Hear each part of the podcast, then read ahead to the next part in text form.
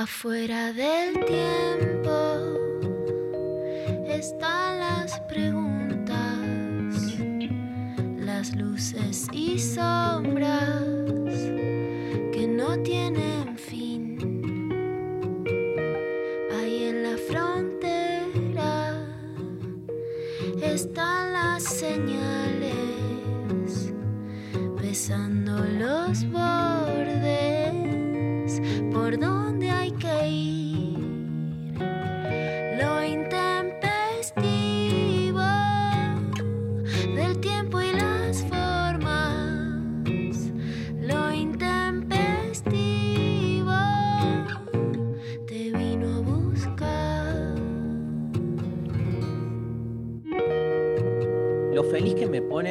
volver a compartir el espacio con María Stanriver.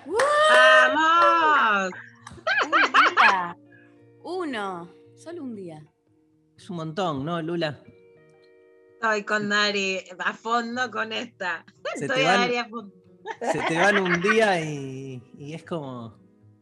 Yo ahora tengo un, un apodo para, para mi bebita Umi, que es Bebichula, porque después de los culebrones mexicanos, que está la mamichula, la mamichula cabrona. Ahora yo soy la mamichula, ella es la bebichula. Tiene día, viste, la presencialidad, ¿qué es eso del colegio que se tenga que ir? Claro. Tremendo. ¿Por qué? Nos, nos acostumbramos. ¿Qué es eso de que se tengan que ir al colegio? Eso de que a la tarde hay silencio. ¿Cómo es? Yo un día y bueno, extraño. Sí, sí. O de Se ver, te ¿viste? extraña, Mari, eso sí. Son la bebichula del programa.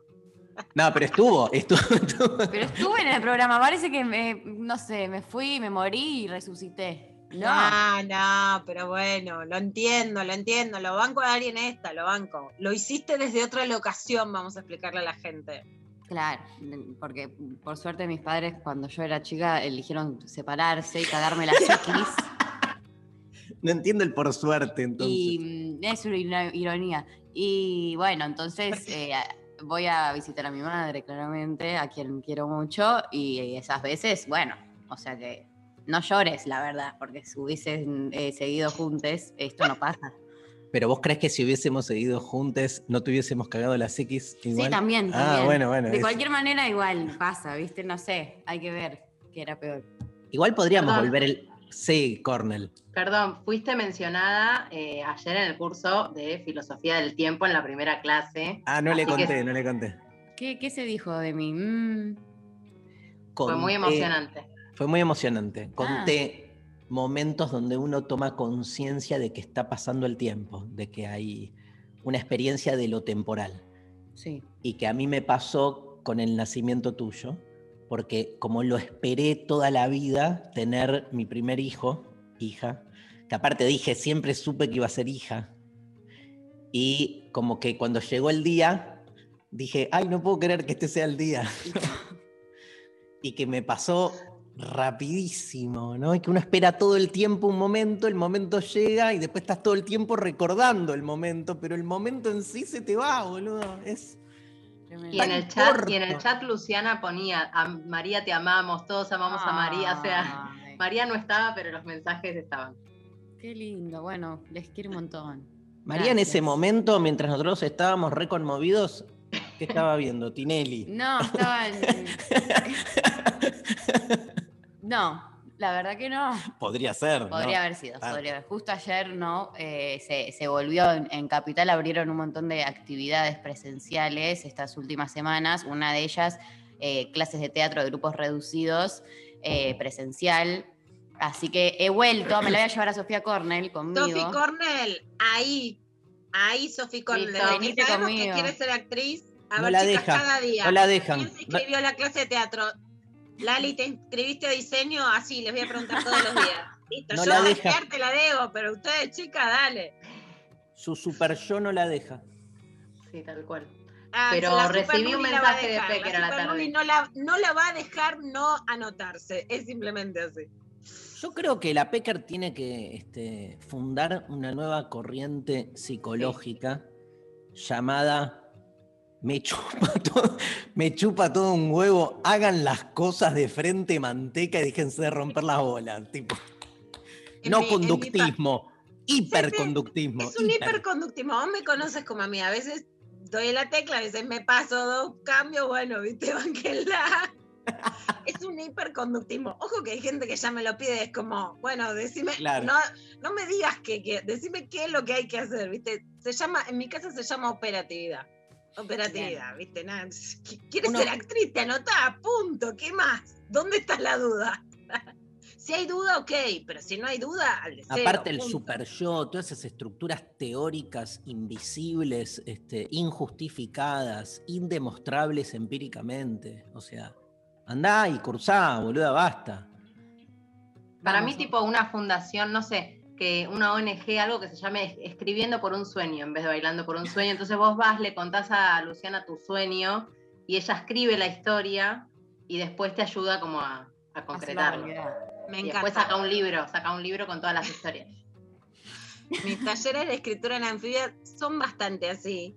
Y yo me llamo la, la, la fundación se puede llamar la Giselle Rímolo de la escritura. Viste que hacía uso ilegal del título de la medicina, yo hago uso ilegal, como listo, al grano, al grano. Uno de los momentos más lindos que pasamos juntos con Luciana Pecker fue hace exactamente un año y medio más o menos, en los tres días que pasamos juntos en Montevideo, donde hicimos de construir el amor en la sala Citarrosa, con el amigo Santiago Di María, este, Francis, la gente del teatro. En ese momento estaba Jorge Schellenberg, que ya no está más, en la sala Citarrosa. Y la pasamos tan bien en un hotel, de esos hoteles de una cadena que, daba, que da este, a la costanera. Este, qué lindo que la pasamos. Y Yo fui muy feliz. Me Sí. senté en esa mesa, me puse la computadora, no me no, moví nos movimos por, no nos movimos por ocho horas. Hay Desayunamos. comida y hay para escribir, listo. Vista al Desayunamos. río, no me muevo. Tuvimos una entrevista, almorzamos, nos quedamos ahí este, eh, boludeando y después nos fuimos a la sala Citarrosa. Fue como, digamos, que está a seis cuadras de ahí, eh, seis, siete cuadras. Y después caminábamos un poquito. Después, como te llevé caminando al buquebús, ¿te acordás? A los pedos. Corriendo a los pedos. Este, pero la pasamos Soy muy bien. mucho Y- más lenta, chique, soy, viste, me, me da mucha culpa. Darío va, es como el flash, y, viste, flash y tortuguita Manuelita atrás. Y como hoy tenemos la entrevista a Fernando Cabrera, ahora al mediodía, la consigna de hoy, ¿cuál es, María Stanriver? ¿Qué es lo que más te gusta de Uruguay?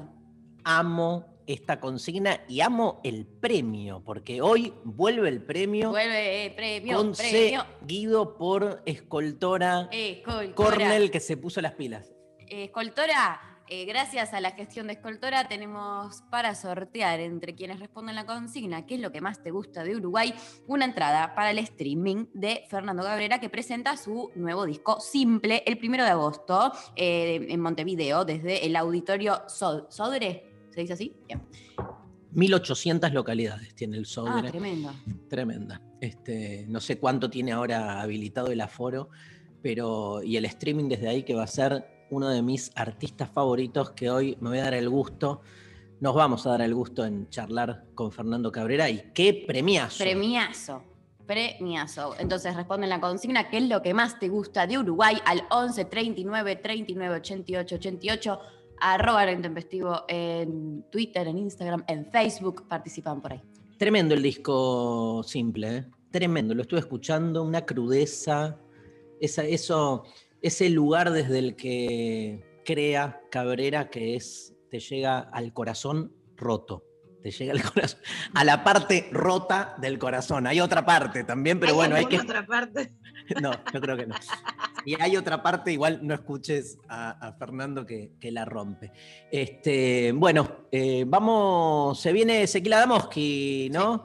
Ya, y tenemos un montón de mensajes que después vamos a este, ir este, conversando y contando nosotros, que es lo que más, a mí claramente lo que más me gusta de Uruguay son las playas de la zona de. Rocha, este, de Cabo Polonio a Punta del Diablo, incluyendo el Parque Santa Teresa, puedo morirme ahí feliz este, en, esas playas con María. Hemos ido muchísimos años. Pero A mí me gustan las murgas de Uruguay. Sí, Me encanta. hemos todo lo ido que es. también, Y fuimos- hemos ido a ver en época de carnaval, toda el- la situación que se arma es hermosa, una mística y las voces, los cantos, las, las- las letras de las canciones. Yo soy muy pro caminar la 18 de julio, que el, el montevideano está repodrido, pero a- yo amo. Las zonas más así como más chetas también están copadas. Sí, bueno, Este, pocitos, carretas, pero la 18 de julio es increíble para el que viene de- del extranjero. Nuestros oyentes uruguayes pueden también decir qué es lo que más les gusta de, de- de- de- de sí Eso. mismos. ¿no? Obvio. Obvio. Yo, obvio, el dulce de leche con aprole. qué rico. Riquísimo. Los helados. ¿Te acordás? Ay, los, sí. los heladitos de agua ahí en Tengo el una verano. anécdota muy fuerte porque eh, yo tenía un tío que iba a Uruguay. Yo no, no, no fui así como de chica o de grande a las playas de Uruguay, que la verdad que quiero ir. La próxima voy, me Vamos, sumo con ustedes. Sí. Eh, y me traía el dulce de leche con aprole. Y yo era realmente chica y me lo escondía en mi placar porque decía como que mis hermanas lo mal usaban, ¿entendés? No era para usar como cualquier otro. Y entonces el conaprole quedaba escondido en mi placar de la infancia. Putita, mini putita golosa, pero Desde chica. Lali, está ahí Lali Rombolá en el estudio. Este, tenemos para empezar, tenemos un montón de temas de Cabrera, pero quiero empezar porque encontré en el listado de musicalización la canción Aprendizaje. Sí, la vi, dije, de "Ay, Sui Generis". pongan". No podemos no empezar por ahí y en vez de este, explicar yo, no, es- no está la canción, no está. Ah, porque me tiró Pablo González que había un audio este, con la canción, pero no está, no está el audio. ¿Pero está la canción? Está la canción. Entonces, no Bien. está el audio de Nito Mestre, pero hacemos como la intro. Dale. Aprende a ser formal y cortés. Cortándome el pelo. Pero Una vez por vez mes. Y si me me aplazó. La formalidad. Vamos con Sui Generis mejor. Sui Generis, aprendizaje en la mañana de lo intempestivo.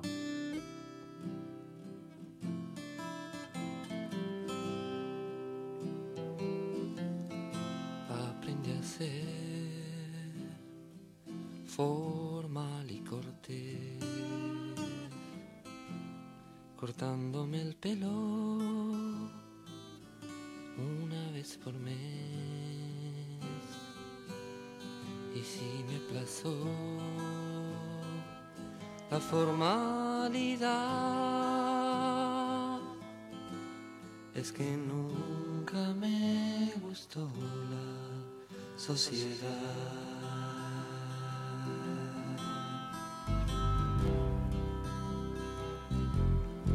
Viento del sur o lluvia de abril, quiero saber dónde debo ir. No quiero estar sin poder crecer, aprendiendo las lecciones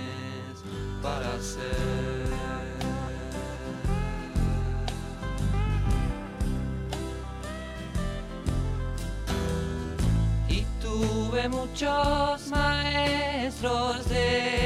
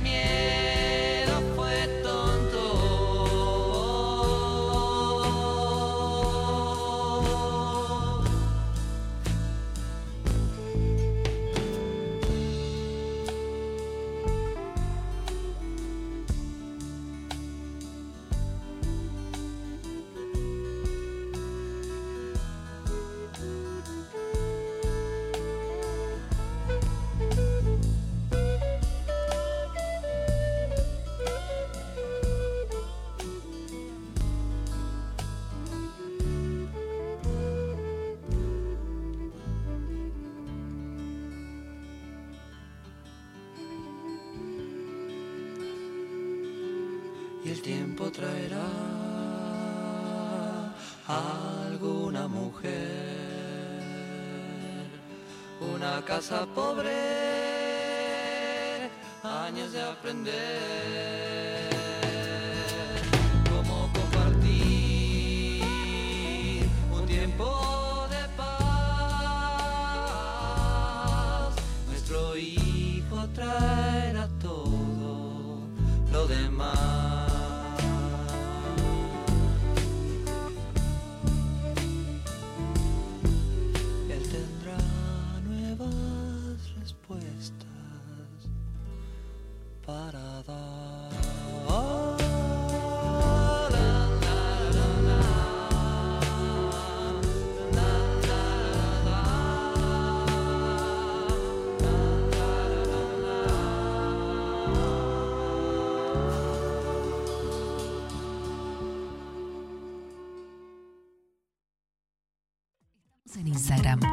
Nacional Rock 937. Estamos escuchando a Cero Kill, Benito Cerati. Hola, sí, aquí. Si es sábado, hay joda. Encienden los parlantes. Deja que se quejen los vecinos. En mi caso, pero cuando yo era muy pibito, escuchaba mucho The Doors, por ejemplo, mucho house ambiental, ¿viste? Me acuerdo de mi viejo escuchando I'm Afraid of Americans, que es, bueno, Bowie con Trent Reznor. Y es el día de hoy que Bowie y Trent Reznor para mí son los dos más grosos. Enciendan los parlantes. Sábados, de 20 a 22. Con Cucho Parisi y el francés de los decadentes. En tu casa, ¿cómo te podías revelar de la música que escuchaban ahí, no? Pero sí era todo increíble, imagínate, yo tenía a David Bowie. Por 937. Nacional Rock. Hace la tuya. Tomás Fonsi, actor. Cuando hablamos, cuando nos reímos, cuando estornudamos o cuando tosemos, nuestro cuerpo lanza al aire pequeñas partículas totalmente invisibles. Los expertos las llaman aerosoles, como las del desodorante o el repelente de insectos. En esos aerosoles viaja el coronavirus. Los usa como vehículo para ir de una persona a otra. Si tu casa o tu lugar de trabajo están ventilados de forma cruzada, con más de una ventana y puertas abiertas, si el aire circula por todos los ambientes, los aerosoles se dispersan, pierden fuerza y baja el riesgo de transmisión del virus. Por eso deja siempre abiertas las ventanas, por lo menos 5 centímetros, aunque haga un poco más de frío. Que a la segunda ola se la lleve el viento. Seguí cuidándote. Radio y Televisión Argentina, TELAM, Contenidos Públicos, Sociedad del Estado, Secretaría de Medios y Comunicación Pública. Argentina Unida, Argentina Presidencia. Los miércoles a las 20, Nica Vida. Ivana Sherman y el área de género le dan voz al feminismo y a las disidencias. Mica Vida. Miércoles de 20 a 21. Por 937. Nacional Rock. Hace la tuya. WhatsApp 11 39 39 88 88. Nacional Rock. Mapas del presente. Con Ezequiel Adamovsky. La actualidad política con perspectiva histórica. Bueno, estamos acá con la presencia de Ezequiel Adamovsky. ¿Cómo andas, Ezequiel? ¿Qué tal? ¿Cómo están ustedes? Muy bien. ¿Viste el partido ayer? No, vos sabés que yo soy cero futbolero, así que Bien. a mí siempre me pregunta si vi el partido y como nunca lo vi, además no sé ni cuál es el partido, siempre me parece que es el mismo partido que nunca lo veo. Amo. Amo el mismo porque es el partido. Es el partido, claro, siempre el partido. sí, El sí, no, partido. No, no, lo, no lo vi, no. Está bien. Este, Lamento. bien. Nada, te iba a preguntar algo porque nuestro tema tiene que ver con, con la independencia hoy. Finalmente tomaste el- la invitación. Y sí, sí, a pedido del público. Hoy hablamos un poco de historia. Muy coercionado, porque, ¿no? Obvio, obvio. Bueno, Pero bueno, nada, como se está jugando la Copa América, te iba a hacer una pregunta que este, justamente enhebraba la cuestión de la independencia argentina con otros este, momentos independentistas de América Latina, pero no importa, vamos derecho a, a tu columna. de-. Bueno, como, como se viene la, la independencia, eh, está bien que hablemos un poco de, de ese tema y, y, de todas las cosas que uno podría hablar sobre esta fecha, quería referirme a una o, charlar con ustedes una que es la pregunta de quién era ese nosotros que se independizó uh -huh. y qué nos dice además eh, para el presente. Hay algo que los historiadores e historiadoras hace, hace mucho ya eh, venimos eh, mostrando, que es que no, no, no, existía Argentina en el momento de la independencia. ¿no? ¿no? Lo que claro. se independizó en 1816 no fue Argentina, no había en ese momento una identidad nacional, ni siquiera se usaba el nombre para designar a todo el territorio, ni mucho menos. Los patriotas de esa época, eh, cuando referían a la patria que defendían, referían a su patria chica, decían soy, soy patriota de Córdoba, patriota de Entre Ríos, patriota de Corrientes o de Buenos Aires, pero no de Argentina no había nada parecido. La, la, declaración de independencia se hizo a nombre de las Provincias Unidas de Sudamérica, no de Argentina. ¿no? Y entre los firmantes de esa declaración había ciudades que hoy quedan en Bolivia. Y además, lo más, quizás lo más importante es que la mayor parte del territorio actual de la Argentina no firmó esa declaración Bien. de independencia. Por supuesto, no la firmaron todos los territorios que estaban bajo dominio de pueblos originarios, toda la Patagonia, hasta bien al norte de la Patagonia, ¿no? y todo el, el, el, Chaco, incluyendo buena parte de lo que es Santa Fe, eh, Santiago del Estero y Salta, no participó en ese congreso, eh, pero tampoco enviaron representantes las provincias que formaban la Liga eh, Artiguista, ¿no? no mandaron representantes entre Ríos, Corrientes, Misiones, Santa Fe, que estaban en otro plan en ese momento, eh, y que tranquilamente esas provincias podrían haber terminado conformando un país aparte con eh, el Uruguay. ¿no? sucedió de otra manera, medio eh, de manera eh, azarosa. ¿Qué eran esas provincias unidas que declararon la independencia? Eran básicamente una comunidad política, era el grupo político que conformaban quienes deseaban la independencia y se juntaban para eh, hacer fuerza en ese sentido.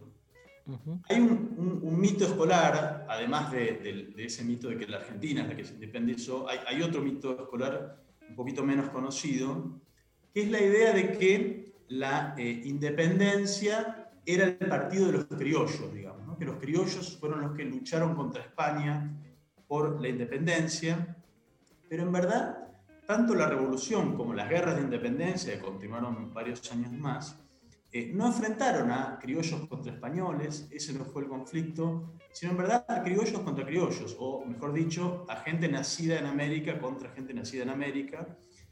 Eh, España participó muy poco en, la, en, todo lo que fue el conflicto armado eh, que desembocó en las independencias eh, de, de esta región. Recién empezó a mandar algún refuerzo en 1813 y hasta el final de las guerras de independencia, la abrumadora mayoría de los soldados realistas eran nacidos eh, en, en, América, Mira. y también incluso los oficiales que peleaban, la gran mayoría también eran, eran eh, americanos. España tuvo una participación muy menor.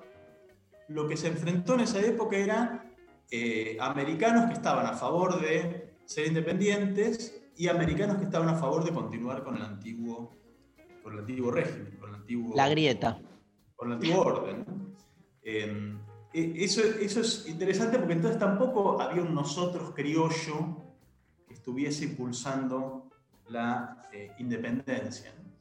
Eh, los patriotas, los próceres que conocemos, ¿no? Belgrano, eh, San Martín, los que formaron la primera junta, contrariamente a lo que uno suele imaginar, no se identificaban a sí mismos como criollos, no usaban ese término para referirse a sí mismos, se identificaban más bien como españoles americanos, pero la palabra, la palabra criollo se usaba en esa época. Sí, se usaba, se usaba, pero criollo en esa época, en el Río de la Plata, designaba a la, al, al, bajo pueblo, a la población mestizada. Tenía un sentido, digamos, peyorativo, por lo cual las élites independentistas no lo usaban para sí mismas y en cambio se eh, designaban como eh, españoles eh, americanos eh, no era sinónimo de patriota criollo en ese momento, probablemente sí lo, usas, lo usasen algunos de los patriotas de clase baja, pero no los líderes de la, de la independencia.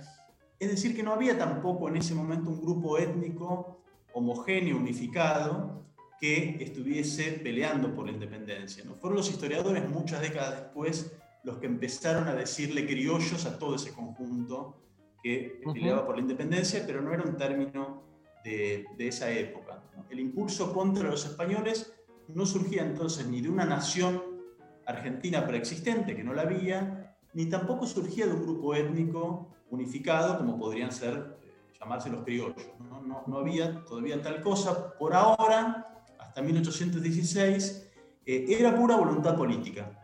Articulaba sujetos múltiples, había distintos sujetos eh, heterogéneos, fragmentados, que peleaban por la independencia. Era básicamente un grupo político y no un- ni una nación ni un grupo étnico eh, determinado. Y no era solamente una cuestión de que eso, ese campo político estuviese étnicamente fragmentado, sino además eh, que en esa fragmentación había una jerarquía. Claramente los españoles americanos, los, los, este, los nacidos en América blancos, eh, tenían una posición de dominio por sobre los mestizos, los indígenas, los afrodescendientes, eh, tanto, por supuesto, sobre los esclavos, los que eran, estaban en situación servil, como respecto de los libres también. Eh, hasta la revolución, ese dominio de los blancos nacidos en América, sobre todo el resto, estaba fundado en el pacto colonial. Era el orden colonial el que determinaba que los que estaban arriba de esa, de esa escalera social, de esa pirámide social, eran los blancos eh, y, de origen europeo. Eh, había un sistema de castas que todo, el mundo conoce que hacía que hubiese esa jerarquía étnica dentro de las colonias por las cuales los blancos eran los que estaban en situación de, dominio.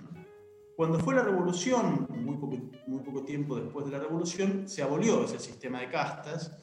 Las repúblicas nacientes en Hispanoamérica, eh, incluyendo por supuesto la- las, las que surgieron aquí, eh, fueron muy igualitaristas en ese sentido, procla- proclamaron la igualdad de todos ante la ley, no todavía los esclavos, los esclavos tuvieron que esperar varias décadas más, eh, pero en teoría, digamos, barrieron con esa jerarquía eh, étnica, lo cual generó un problema eh, interesante para las élites que condujeron la independencia, que era, bueno, si no hay eh, legitimidad de un rey de España, ¿no? que diga cómo son las cosas, si no hay ya un sistema de castas que pueda sostenerse, ¿en qué se funda entonces la pretensión de esas élites blancas de ser dirigentes de la revolución?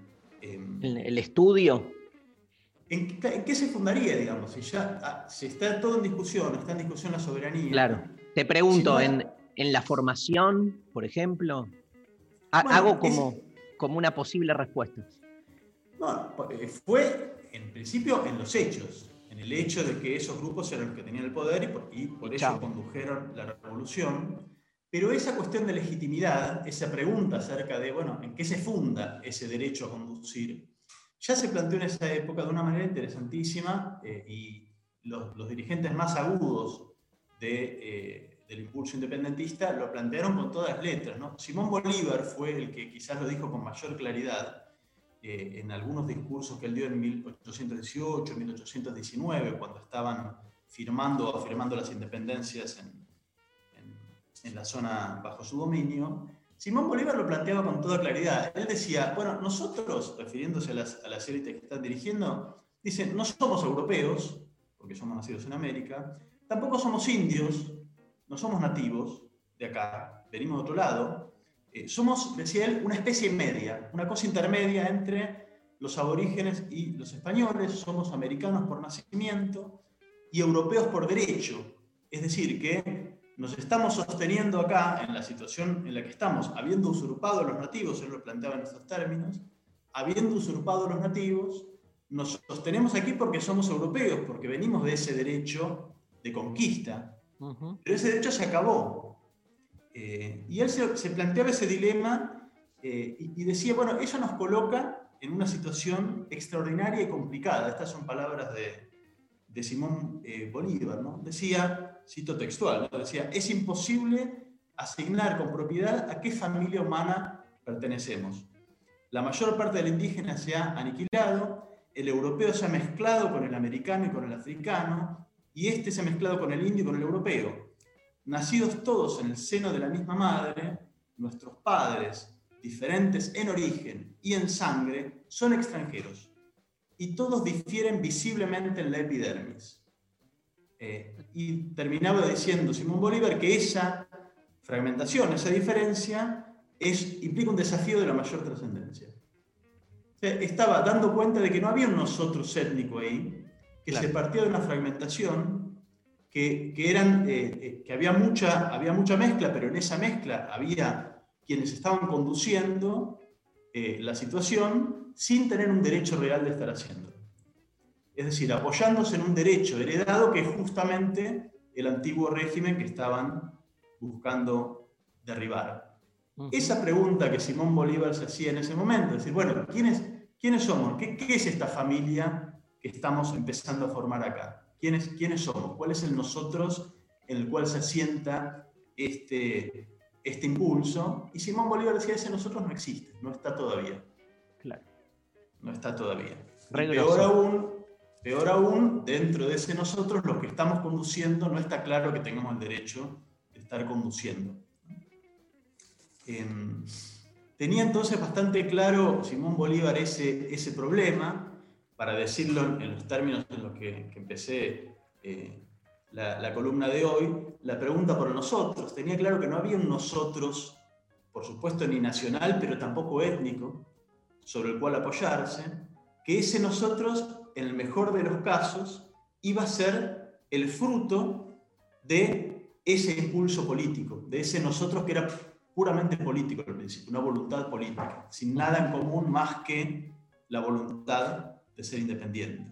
Claro. Eh, ese desafío que plantea Bolívar me parece que es, que es bien interesante porque nos obliga a pensar eh, la independencia desde el punto de vista de lo, de lo común, de la comunidad. ¿no? Fue una independencia que no, se, que no surgió de, al- de un nosotros eh, existente, eh, fue una independencia que tuvo que ir construyendo, que empezó a intentar construir nosotros eh, como parte de ese propio impulso político hacia la vida eh, independiente. Y de alguna manera me parece que ese problema que planteó Bolívar en 1819, cuando decía estas palabras, marca toda la historia latinoamericana y por supuesto argentina, y todavía es un problema que no hemos... Que no está eh, claro, ¿no? Que es, es- resuelto, es que no está claro, sigue sin estar claro. Sí. Y hasta es una búsqueda interesante para mí, ¿no? Porque es como eh, no recaer, a veces cuando se piensa la confrontación, este, digamos, americana, europea, a mí siempre me hace mucho ruido este, cómo las críticas al eurocentrismo parten de una idea, de un americanismo esencialista, ¿viste? Cerrado en sí mismo. Y me parece como un poco lo que vos traes acá, como que lo, lo, interesante de la identidad americana es justamente ese vacío, ¿no? Esa, eh, e- ese punto, esa X donde van convergiendo este, fragmentos que se mixturan sin llegar a ninguna síntesis, ¿viste? Ni étnica, nada. Digo, hay, hay una especie como de, diferencia desplazándose todo el tiempo. Y eso me parece que le da una identidad especial diferente a ese dogmatismo más propio de lo, de lo europeo. Te quería hacer una última pregunta, muy interesante lo que trajiste, Ezequiel, este, y, y- y ya para cerrar, que tiene que ver con, digo, por un lado, como a, a vos te interesa mucho trabajar las diferencias, más que las diferencias, las opresiones étnicas, ¿no? Como la diferencia se vuelve desigualdad o se vuelve opresión. Preguntarte si de alguna manera esas diferencias étnicas, este, cómo, medio, me- medio complejo, ¿no? Pero cómo conviven con las diferencias de clase, porque estamos tan acostumbrados a veces a las categorías más marxistas de pensar la lucha de clases, y cada vez te vas dando cuenta más que esa lucha de clases está siempre investida de una desigualdad étnica, ¿no? Es que la verdad es que en, la América colonial las clases eran grupos étnicos. La, primera partición de clases que hubo, quién trabaja para quién, quién tributa a quién, quién manda sobre quién, es, bueno, lo- los indios trabajan y tributan, los, los este, españoles blancos son los que se benefician de ese, de ese trabajo y de ese tributo. Ahí estaba clarísimo que la clase era indistinguible de la etnicidad o, o- o del origen étnico. ¿no? Con el correr de los siglos eso se fue complicando porque, bueno, porque hubo un proceso en América Latina, que es el gran aspecto distintivo, diría yo, de, de nuestra región, un proceso de mestización muy grande, donde esas fronteras que inicialmente se suponía que iban a permanecer claramente delimitadas, bueno, se volvieron muy, muy porosas y, y me parece a mí que el continente latinoamericano eh, atravesó una experiencia política histórica que, que es riquísima y que es fascinante porque anticipa en, en siglos, diría yo, algunos de los problemas políticos que tiene el hemisferio norte hoy. Que hoy el hemisferio norte está repensando cómo imaginar una nación a partir de lo múltiple, a partir de la, de la diversidad étnica.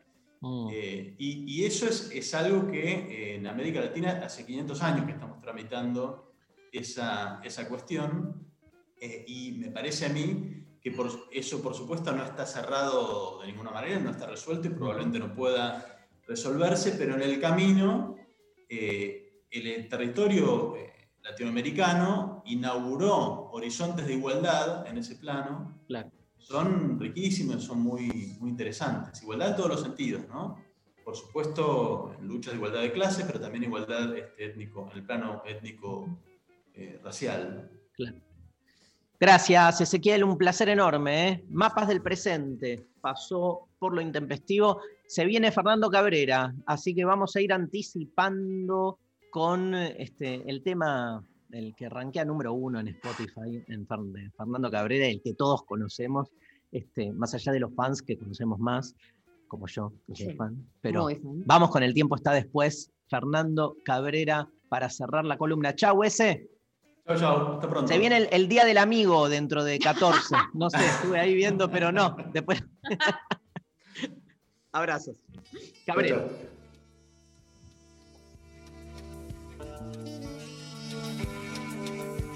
La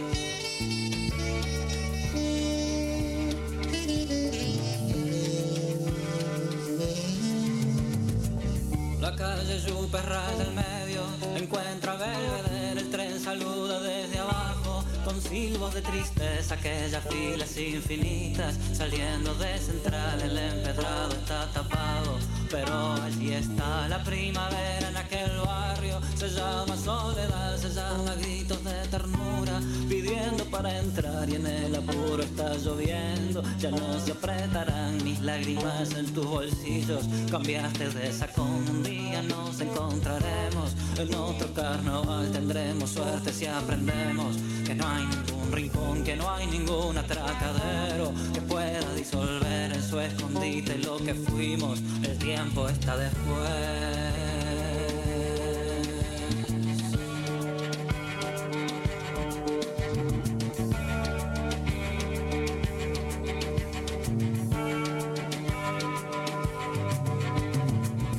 Calle Yupe raya el medio, encuentra Belvedere, el tren saluda con silbos de tristeza, aquellas filas infinitas, saliendo de central, el empedrado está tapado, pero allí está la primavera en aquel barrio, se llama soledad, se llama gritos de ternura, pidiendo para entrar y en el apuro está lloviendo, ya no se apretarán mis lágrimas en tus bolsillos, cambiaste de sacón, un día nos encontraremos, en otro carnaval tendremos suerte si aprendemos que no hay ningún rincón, que no hay ningún atracadero que pueda disolver su escondite lo que fuimos, el tiempo está después.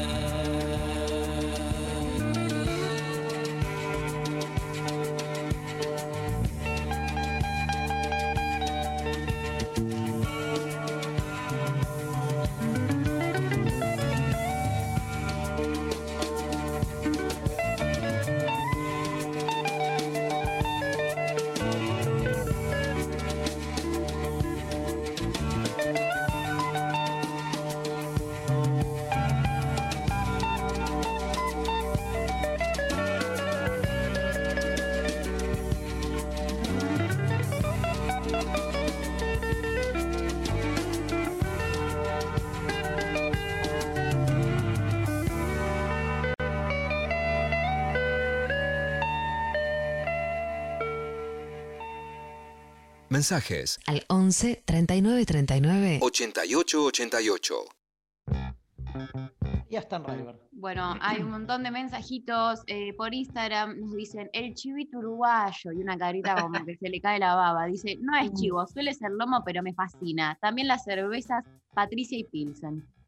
Las cervezas, la- las marcas de cervezas prototípicas de la industria nacional uruguaya. También este, hay un montón de, de fórmulas del chivito, ¿no? Sí, Porque uno tira chivito, pero bueno, hay se puede hacer aparte con pan, con sin pan, pan. pan, Igual completo. el sanguchito, bueno, pero tiene como distintos nombres que este, uno sigue aprendiendo.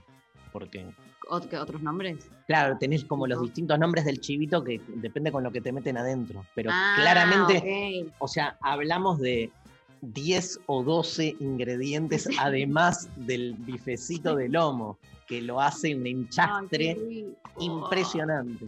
Quiero almorzar chivito. Sí, En Uruguay. Quiero teletransportarme. Yo creo que hay acá. este, par Sí, hay. yo trabajaba de chica en otra vida en, en San Telmo, en una editorial en San Telmo, y entonces al mediodía íbamos a, a la más famosa, creo, de las chiviterías en Argentina. Ah, qué ganas. Eh, por Instagram también nos dicen, el Pepe Mujica, me cala los huesos cuando habla, qué gran país, por favor. Bueno, obvio. Bueno, que en el- la elección de algunos personajes, ¿no? De algunos protagonistas del, de la vida uruguaya. Y el Pepe Mujica es toda una referencia viva. Este, pero bueno, este, ¿cuántos escritores? Vos tenés un escritor que adorás, ¿no, Pecker, de Uruguay? Eduardo Galeano, claramente, que se cumplieron 50 años de las venas abiertas de América Latina, que es el escritor que leí a los 15, ponía la Biblia, lo conocí, que les conté, que vino a FM La Boca, Galeano, y que además estoy en un... Estoy en una de reivindicar la forma de escribir de Galeano, que fue también denostada como en otros intelectuales. Por supuesto que creo que entra en los machismos de izquierda, ¿no? Pero digo que tengo mi permitido y que además de eso sí me rescato mucho esta forma denostada de escritura por la derecha cínica o por, por algún tipo de, de revisionismo. Sí creo mucho, milito mucho que ahora es el momento de volver a escribir como escribía Galeano. Me Entonces, encanta. para mí tiene mucha vigencia, que es volver a salir de la letra chica y a mirar por encima lo que está pasando. Y algo un poco, perdón, pero lo ligo de lo que decía o escucho de lo que, de lo que dijo Ezequiel, en el sentido de citar más a Bolívar que a los propios, ¿qué sería? ¿no? O sea, Claro. es volver a ver la patria grande, ¿no? Es volver a América Latina como un todo sin negar sus diferencias. Te sentaste en este, la silla donde, en el lugar del Café Brasil donde se sentaba Galeano, ¿te acordás? Lula.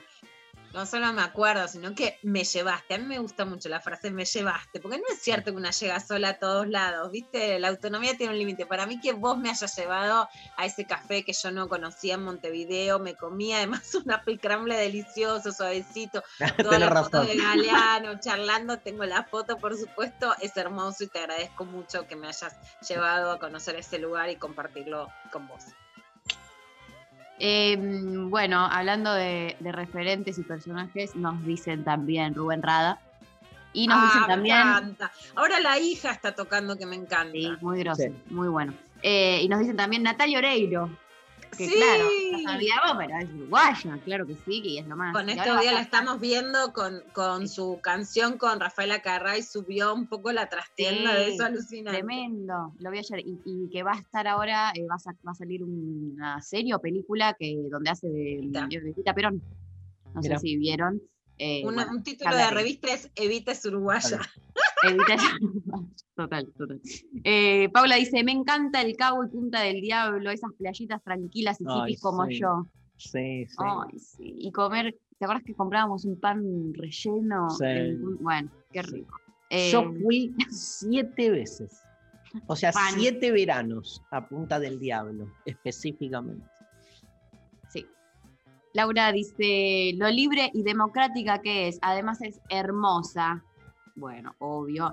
Eh, tengo un amigo que me mandó que no vi que nadie más me haya dicho, que puso el paso legal. Obvio. Obvio. Y yo tengo un amigo que se llama Pablo González que está escuchando y pone el Enzo Francescoli.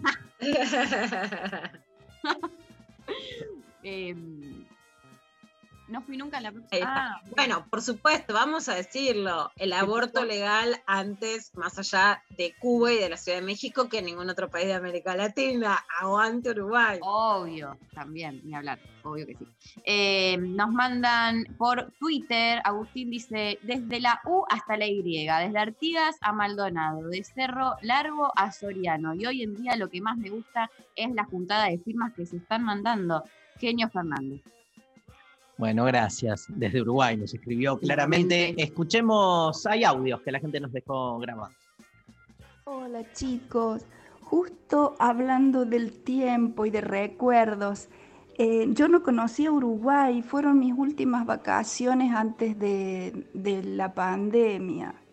Qué hermoso, fui a Piriápolis, fui a Colonia, La Paloma, La Pedrera, a Punta del Este, a Cabo Polonio, no, no, amé Uruguay, la gente tranquila, las playas, hermoso Uruguay. Y chicos, yo en, en, en Punta del Este puteando, esto está hecho para los ricos, acá no hay ni vereda, acá tenés que venir en auto. Y bueno, échala muy zurda, terminé comprando en las liquidaciones, salía toda llena de bolsas doradas, una falsa. Pero bueno, muy, muy divertido, re lindo. Los quiero, un beso. Te amo, te amo, te amo, te Eso, amo. eso es lo que le gustaría. Los ricos son chetos, son malos, pero no son boludos, ¿viste? No eligen lugares porque sí.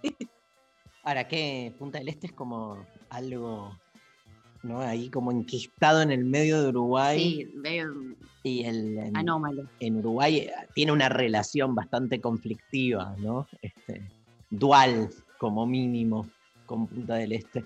Este, hay de todo, igual. Yo fui a Punta del Este a presentar filosofía en 11 frases. Este, fue fascinante ahí en un auditorio municipal, llenísimo de gente. Obvio que, digamos, tenés este, la, convivencia como siempre. Uno se olvida que cuando va a esos lugares este, más de vacaciones, este, la mitad de la población que está ahí no son los turistas, sino los trabajadores, que es gente que vive o en Maldonado o en distintos lugares de, de Uruguay que se acerca y que es también gente que consume, gente que... Yo me acuerdo que fui y empecé a decir, bueno, porque están de vacaciones, y en eso me empezaron a levantar todos la mano y me decían, acá somos la mayoría este, laburantes uruguayos, ¿viste? Que me habían venido a ver y yo me había armado, me había armado una charla hablando de que tomarse vacaciones es una forma de hacer filosofía, me la metí en el orto, ¿viste? Tuve que cambiar de discurso en el medio, pero este, eh, eso, ¿no? Uno, uno siempre en esos lugares suele no ver el, el anverso, ¿no? Es, es- esa idea de los invisibles de, de siempre, que son los que sostienen de algún modo el, el lugar. Este, pero además Punta del Este es todo también, o sea, Uruguay también en, en algún punto lo defiende como parte de, de- de su identidad y de las contradicciones que tiene, que tiene toda identidad. Este, Argentina no tiene un lugar así, ¿viste? Este, en su momento Pinamar quiso ser como la, la- la- la punta del este, pero ni a los talones, ¿no? No. No. Eh, hola, Intempestives. Acá Ine. Definitivamente lo que más me gusta de Uruguay es Rocha, sus playas, sus pueblos y su gente. El alma pueblerino barrial que sentís en todo el país, incluso en la ciudad de Montevideo, es increíble. Ni hablar de sus personajes: Cabrera, Drexler, la China Zorrilla, el Negro Rada. Eh, Nada, eh, nada es una, nada, es una población hermosa. Amo ese país. Vos que sos red drexleriana. Sí, sí, fan total. Entonces, bueno, también hay algo de ese amor que, bueno, viene por ahí. Eh, el actor Daniel Hendler también, vamos También. a decir. Ah. Algunas películas que este año es re perfil bajo, como buen uruguayo, y me hizo un favorazo que le mandó un video para los 15 de humo de gasoleros. Y fue como, uy, mirá lo que le está pidiendo Hugo. un uruguayo. dice Sophie Cornell, Víctor Hugo, pero está como el, el- el uruguayo que vino a la Argentina, que migró e hizo su, Sí. su vida acá, este, y el, nosotros estamos más preguntando para de aquellos que se quedan, o sea, que viven en Uruguay, Claro. ¿no? Porque es como, Bueno, hay un libro, por supuesto, que es icónico, que ahora se va a filmar la película, que no es de un uruguayo, pero que es La Uruguaya de Pedro Mairal, Sí, que es bellísimo, es uno de los mejores libros, digamos, co- no lo contemporáneos. leí, no lo leí. Ah, Es te va a encantar, a vos, Sí. te va, a vos te va a encantar. Se va a filmar la película, pero que es todo el tiempo además referencias a la cultura uruguaya y especialmente de Montevideo, ¿no? A la cultura más urbana de Montevideo. Tenemos otro audio, ¿no, Lali? Hola Intempes, claramente lo que más me gusta de Uruguay es su música, sus músicos eh, y principalmente Drexler, que lo amo, lo amo, lo amo, ya me lo chapé, un piquito, pero me lo chapé. Y, mm, y me encantaría poder ir a las llamadas, me encantaría, toda la onda esa me parece, no conozco, pero me encantaría. Les mando un beso. No, primero, eh, o sea, cumplió mi sueño, básicamente. Es como que se lo cruza, lo saluda y Y cuando le le, va a dar un beso le metes el pico. Es algo muy usual. A mí me, pasa- a mí me ha pasado más de una vez. Que me han eh Darío, gracias, no sé qué, un beso, y me dan un beso y me corren la cara, pum, pico. un pico, ¿no? No hay. Y bueno, pero no es ni un pico, es como un roce, porque no es que, es un- no es que te quedás, ¿entendés? Pero es como una cosa medio... Nosotros no nos gusta, nosotros eso, que no nos hagan eso. A mí, a mí. No, este, por eso le, pero le vi la cara yo a la creo que marichula. yo creo que con que un poco la oyenta me parece que apuntaba a eso. Salvo que realmente se haya dado un pico, ¿puedo decir que sí? Yo conozco historias, varias así. Apa. No voy a decir nada más. Fue una hipótesis lo mío, pero que sí, vos decís Sí. que pudo haber sido un pico, porque, él- Consentido. porque ella dice, me lo, te dijo, me, Me lo lo chapé. Igual de- sí, de chapé a pico hay, hay un, una lengua Bueno, por queremos medio. saber más, que cuente más, cuente más, que cuente que- más, que cuente, que vaya a fondo, que meta la lengua hasta el fondo y nos cuente todo. Pero el que dice, me lo chapé, vos decís que no es pico. No se refieren. Chapar no es, o sea, hay- es muy clara la diferencia entre un pico y chapar, me parece, que no hay tanta, o sea, Sí, lo que digo es que si vos te diste un pico con alguien así como emblemático que querías, no sé qué, después como que la adornás Lo y decís, me lo chapé. obvio, claro. eso sí, eso, eso ban- bancamos. Más si es directo.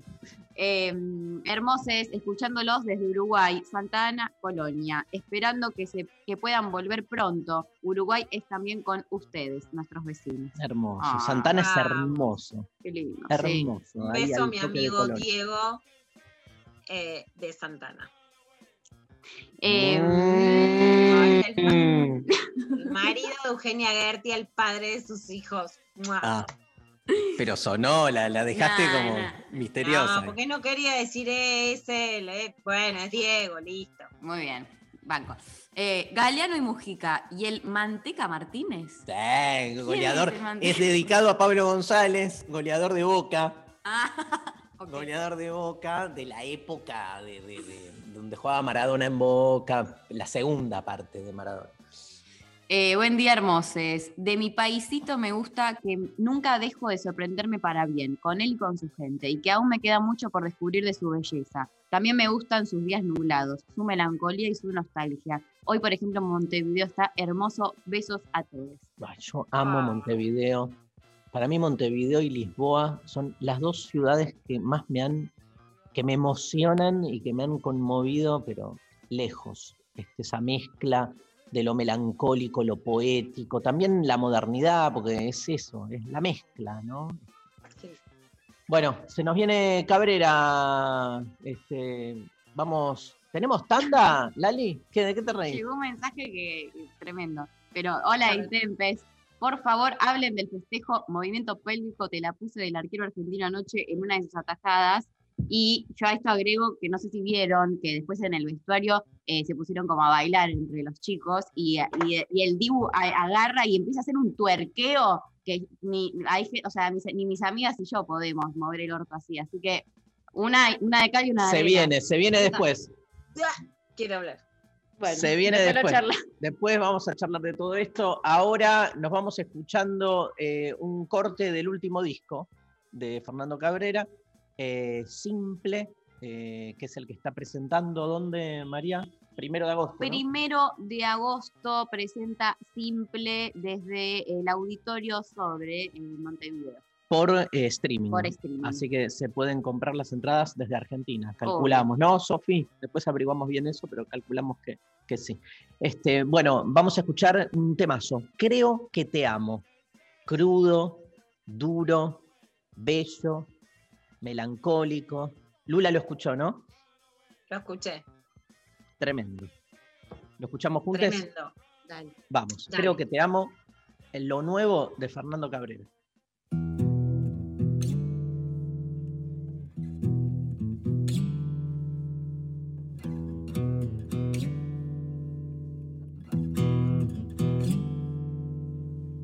Creo que te amo,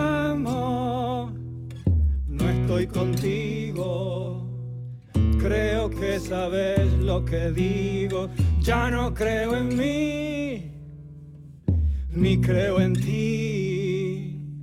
Creo que te amo, no sé qué digo, creo que tu mano tarda un segundo en retirarse en el roce, late tu latido, saben tus venas. Preguntan nuestro poema, ¿cuál es la estación que pinté dormida? ¿Cuál es la caricia que has de darme? Veo los besos de otros, sellar su suerte, los pasos de la armonía. No han de llevarme el sí de la melodía, quiere dejarme sumido en ti, sin ti. Creo que te amo, no estoy contigo. Creo que sabes lo que digo, ya no creo en mí, ni creo en ti. Creo que te amo. ¿Cuál es la estación que pinté dormida? ¿Cuál es la caricia que has de darme? Veo los besos de otros, sellar su suerte, los pasos de la armonía. No han de llevarme el sí de la melodía, quiere dejarme sumido en ti, sin ti.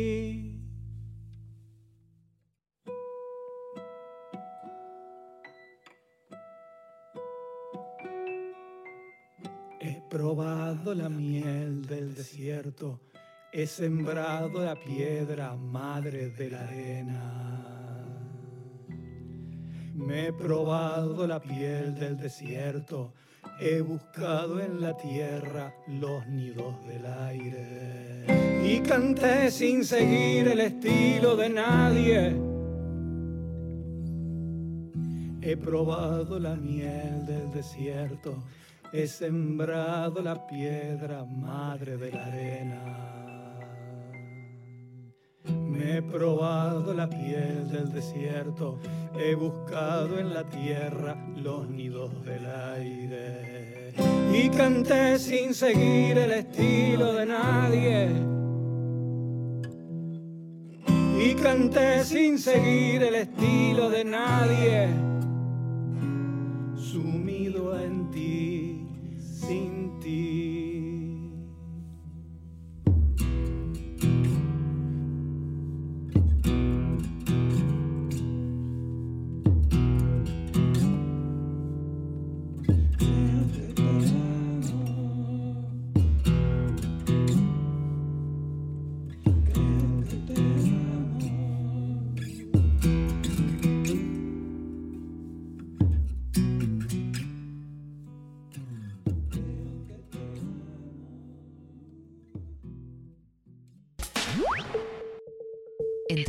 Intempestiva. Fuera del tiempo están las palabras. Fernando Cabrera del otro lado del teléfono. ¿Cómo anda, Fernando? Hola Darío, ¿qué tal? Muy bien. Escúchame. Un gusto. Nos matás con Creo que te amo. Ah, sí. Bueno. Bueno. No sé qué decir. Muchas gracias. Yo, por favor, qué temazo, qué temazo. Este, y es esa sensación que este, ya te lo dije alguna vez, y bueno, feliz de volver a hablar contigo, de que Igualmente. este, hay para muchas situaciones afectivas personales, hay un tema de Fernando Cabrera este, que nos inspira, como para, no sé si entenderlo mejor, yo te diría, para asumir lo perdido, pero de un modo dulce, porque posta que no hay un tema, Fernando, que uno diga, esto es para vivir el amor, pum para arriba. Ay, sí. Lo que pasa son los menos conocidos. Ah, que- Porque tal vez la gente, el público y también los comunicadores han elegido como sus preferidos este, los temas míos un poco así más de, de corazón roto, ¿viste? Pero también hay canciones mías que celebran el amor y, y son de pura felicidad. Lo que pasa es que no, no se han hecho las, las más populares. Además, si estás enamorado, viste, no escuchás música, estás en otro. Exacto, exactamente. Es cierto eso.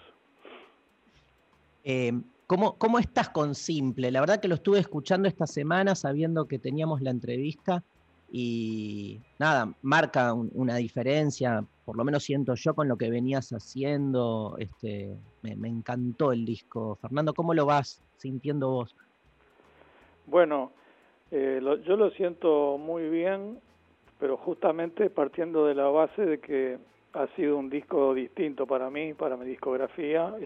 Yo lo veo como una puerta, como una especie de, de comienzo para otro lado y por- eso lógicamente también alimentó mi, en fin, mi, mi duda durante todo el periodo previo a, la- su lanzamiento, ¿no? De cómo funcionaría y ahora que ya tiene unos meses y que este, ya he recibido un- una cantidad de, de opiniones y de respaldos, este, bueno, me confirma y me pone muy contento el resultado. Yo sigo estando ahora más que nunca conforme con, con este disco y con el hecho de que sea, como recién te decía, quizá un, un arranque hacia otro lado ¿no? en, en- en mi discografía. Este, así que nada, muy satisfecho, me gusta mucho, es distinto porque tal vez por primera vez en, en tantos años de discos yo no, no recurrí a una banda o a un equipo de músicos y a, una, un, a un sistema de arreglos como hice en toda mi carrera anterior. Es más un disco así, muy, muy cas no casero, o sea, un disco hecho por mí, y con muy pocos elementos. Que tampoco quiere decir, porque el título no deja de ser un poco engañoso, no quiere decir que sea un disco simple o que las canciones sean simples. En realidad son canciones también que tienen complejidad, pero que están tocadas por mí solo y nada más. Yo creo que, este, por lo menos por mi experiencia de escucha, que aparte un disco yo creo que necesita muchas escuchas, pero en, en este tiempo veo esa tensión entre esto que decís vos, lo simple de la propuesta a nivel, si querés, de lo intimista del, del disco, y sin embargo en ese intimismo me parece que habita una complejidad tremenda. Digo, todos los temas este, te, te- te sopapean en algún punto. Y, y- creo que vos hacés de, de la canción un, un- acontecimiento problemático, ¿viste? No, no se escuchan tus temas de manera simple, justamente. Y bueno, no, lo, lo que pasa es que, en primer lugar, donde hay dos palabras juntas, solo dos, ahí ya tenemos complejidad. Y ya tenemos sugerencias y metáforas e imágenes. Entonces imagínate una canción entera, es imposible que sea algo anodino. No, no, no, es imposible. No creo que haya ser humano capaz de hacer una cosa anodina con las palabras o con los sonidos. Este, así que, y bueno, y después, sí, yo trabajo un poco para eso, ¿no? Para que cada canción sea un, un disparador en el oyente de muchas sensaciones, de muchas este, lecturas posibles. Porque también la palabra, no hace falta que uno se lo proponga para que una, una- un poema o una letra o lo que fuera sea de multilectura. ¿Me explico? Claro. No, hace, no hace falta que uno se lo proponga. Aunque uno no se lo proponga, igual va a tener tantas lecturas e interpretaciones como oyentes. Entonces eso te permite, la canción y la poesía y el arte en general son mecanismos maravillosos que, que el ser humano ha inventado para comunicarse de una manera así, sumamente abstracta, de sumamente Claro. diversa, ¿no? ¿Te, te sorprendió algún tema que vos como que decías no, no, no le apostabas tanto y que sin embargo este, pegó fuerte? Eh, no, este, creo que son todos bastante parejos. Me llamó la atención un poco en esta canción que tú recién ponías, Creo que te amo, que hay una, en un momento cerca del final de la canción, hay una frase que dice, y, y canté sin seguir el estilo de nadie Sí. y que esa frase es un poco extemporánea en la canción, porque la canción es una canción de amor, y no sé por qué en el momento de componerla, ya hace unos bastante tiempo, en algún momento me vino a la cabeza esa frase y la puse igual, a pesar de que me daba cuenta de que parecía como para otro tema, ¿no? Este, y la puse igual, no sé por qué. Y ahora sucede que en, en muchas este, así opiniones que he recibido y entrevistas y eso, este, mucha gente hace hincapié en esa frase, como que fuera un poco una, una canción, este, algo así como, como que yo manifiesto algo ahí con eso, ¿no? Y fue muy Claro. casual, fue muy casual. Yo creí, mira, yo lo leí, viste que bueno, un poco lo que decías recién, la hermenéutica abierta que se produce en, en cualquier obra de arte. Yo pensé que, que- que tenía que ver con que cada amor es singular, ¿no? Como que ningún amor es idéntico a sí mismo. Por eso lo del estilo, este, pero nada. Bueno, pega, pega bien. Queda bien, queda bien, siempre, bien, siempre uno... Escúchame, te hago una pregunta en relación a esto, a, cómo compones. Siempre me interesó saber si sos más del estilo de, viste que hay como el team en la gran grieta de los compositores, el team de los que dicen que las canciones le bajan, tipo la musa, la inspiración, y está el team de los que sientan el culo en la silla ocho horas por día hasta que la canción salga. ¿En, en cuál estás vos? Bueno, en un intermedio, porque eh, es cierto que existe esa especie de dictado, no se sabe de dónde, pero en definitiva el dictado ese tampoco es que venga de, no sé, del paraíso o de algún lugar misterioso, viene de tu propia psiquis, ¿no? O sea que lo que pasa es que uno no se da cuenta o son más bien mensajes del inconsciente, que uno percibe como que te, que te cae del cielo, una idea que te llega sola, que vos no sabes de dónde salió. Bueno, obviamente salió de, de tu mundo inconsciente, ¿no? O sea, de toda la, la- la- de toda tu vida, de toda tu historia y de toda la construcción de tu vida. Entonces allí el inconsciente manda una frase que es cierto, uno mismo no comprende a veces. Yo recibo muchas ideas, muchos pequeños versos que no terminas de comprender. Y ahí entran en juego otra cantidad de cosas que son la intuición, el oficio, el saber cuando una frase, aunque no la comprendas del todo, puede tener un valor, puede tener musicalidad, puede tener un atractivo. Está llena la poesía universal de, de- de versos que no son del todo claros, pero que sin embargo suenan de una manera muy hermosa o multiplican las posibilidades de, de interpretación. Después, este, cuando yo recibo así, o sea, se me ocurre un disparador, una, frase, dos versos, un título, entra en juego también la, la segunda parte de lo que tú me decís, que es el oficio, el sentarse, el corregir, agregar, pulir, este, es un trabajo un poco más racional, en donde entra en juego quizá tu experiencia, yo qué sé. Entonces están las dos cosas, la lo intuitivo, que su- suele ser el disparador, y después el trabajo de eso convertirlo en algo más largo y más concreto, porque vos con una frase no haces nada, ¿no? Entonces luego esa canción, esa idea, hay que desarrollarla, tiene que tener un, un tamaño adecuado para convertirse en un poema o en una canción, tiene que tener un cierto desarrollo. Así que juegan las dos cosas, la, la- la- el empuje de- del inconsciente y luego la razón, trabajando en conjunto. ¿no? En mi caso, ahora eso de, en las letras, pero también está el mundo musical que es, es muy difícil de, de explicar o de contar, porque ya es tan abstracto la música, ¿no? Pero pasa lo mismo, también juega la experiencia y el oficio, sobre todo después de tantos años y también de haber estudiado algo en mi juventud y yo qué sé.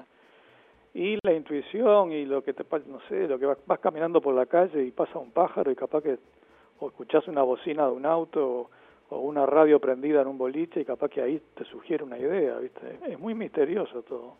Te, te- te quiero preguntar de eso, porque, viste, a mí me pasa mucho que este, muchas veces me preguntan, ah, pero vos eh, eh, filosofás todo el tiempo, ¿no? Como, este, o sea, muchas veces, no sé, me hacen esas preguntas como creen que yo estoy en el inodoro y estoy filosofando, o estoy cocinando y estoy haciendo filosofía. Incluso me pasa con mis hijos, que, o sea, yo siempre digo que cuando soy papá no, no hago filosofía. Digo, a veces me, no puedo, pero me sale igual, pero trato incluso de Claro. separar. Pero te, te quiero preguntar, ¿vos sos músico todo el tiempo? Mirá, este, de vuelta tengo que darte una respuesta un poco ambigua. Este, quizá es un poco este, el mapa de, de mi personalidad es un poco ese, ¿no? La ambigüedad. Pero me pasa que por un lado no soy músico todo el tiempo, pero pero ni ahí, o sea, ni remotamente. Yo a veces estoy meses, semanas y meses sin agarrar la guitarra, sin escribir, agarrar una lapicera, sin hacer nada, nada de nada, meses y meses, ¿no? O sea, no tengo el hábito ese de la cotidianeidad, de tener mi escritorio pronto y todas las mañanas hacerme el mate, eso ni loco. Nunca fui así, no puedo. Una que soy un poco perezoso, por un lado, no tengo esa cuestión de la productividad y, de, y de del rendimiento, no lo tengo incorporado a mi personalidad. Y este y también me pasa que me olvido yo que soy músico, ¿viste? Tengo largos periodos de, días, de semanas, que yo no me acuerdo que soy, que soy, que me dedico a la música. Simplemente vivo, hago las cosas que hace todo el mundo y ni se me cruza por la cabeza. A veces alguien me lo recuerda en la calle porque me saluda o me pide un autógrafo, yo qué sé. Y ahí me, me cae la ficha. Pero yo paso largos periodos que no me acuerdo. O sea, no, no soy una persona que esté en el oficio, así como una oficina. Ahora, también tengo que agregarte que yo creo que tengo un, meca- un mecanismo, tengo una parte de, de mi mente que está funcionando todo el tiempo en, en un rol de músico y de letrista. Todo el tiempo sin parar. Hay un sector de mi mente que yo creo que no descansa nunca. Y, aunque yo esté pensando en otra cosa, charlando no- con una persona otra cosa o esté haciendo algo, esa parte de mi mente, ese porcentaje, está elaborando, no para nunca. Es como un motorcito que no para nunca. De ver qué hizo la trompeta acá, qué pasó con, el, con el- la batería del tema este que escuché en el almacén. Estoy viendo televisión y de la cortina musical del programa, que es un programa capaz que periodístico, aparece algo y yo digo, ah, mira, qué curioso, Por la acá, velocidad. claro. No, o sea, no paras nunca. Eso también es un poco el vicio, o el no sé cómo llamarle, del oficio, ¿no? De tenerlo tan incorporado desde la niñez. Así que te, ya te digo, la respuesta tiene que ser necesariamente ambigua. Por un lado, a veces no hago nada durante meses, pero yo creo que en el fondo de mi cabeza nunca deja de, no, no para nunca la, en la maquinita. ¿viste? Amo la ambigüedad. Yo creo que la filosofía que viene y la emancipación venidera tiene que ver con lo ambiguo, no, no me cabe ninguna duda. Es, es, te hago una pregunta porque yo tengo el dato, no quiero meter la pata, naciste un 8 de diciembre, ¿no? Sí, Eh, ¿Vos creés que este, en esos condicionamientos metafísicos que hay algo de la fecha, que es la anunciación de la Virgen, ¿no? Que ha condicionado algo de tu personalidad? no, no, no creo, no. Para, para nada. Hay muchas fechas relacionadas con, hay muchas este, significantes con el 8 de diciembre, pero bueno, son como tantas otras cosas, casualidades, ¿no? Obvio, obvio. Me Es pasa que viste que uno, Ay. uno intenta ponerle un poco de, de narrativa también a la cosa, ¿no? Sí. Contanos, contanos, Fernando, un poco de, como para ir terminando, de, del show, ¿no? Que vamos a, a- bueno, el primero de agosto estás haciendo ahí en el Auditorio Sí. Sodre, que contaba antes que es enorme. Es- creo que es la sala más grande que tiene Montevideo. ¿Vas a estar ahí haciendo el, el streaming, este, presentando Sí. simple? vamos a hacer un recital en vivo y al mismo tiempo streaming para toda la gente que quiera entrar. Y voy a estar haciendo las 10 canciones nuevas del disco nuevo simple, acompañado por un músico notable, joven, que tal vez algunas personas en Argentina lo conozcan porque fue integrante hace un tiempo de una banda juvenil que anduvo por muchos lados que se llamaba Pero Tachingó.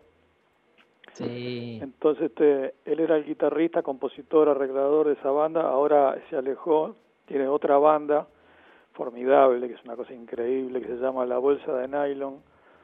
Y este, entonces lo convoqué a él porque es una persona que toca muchos instrumentos, canta, es realmente muy talentoso y él me va a dar una mano en todos los temas nuevos.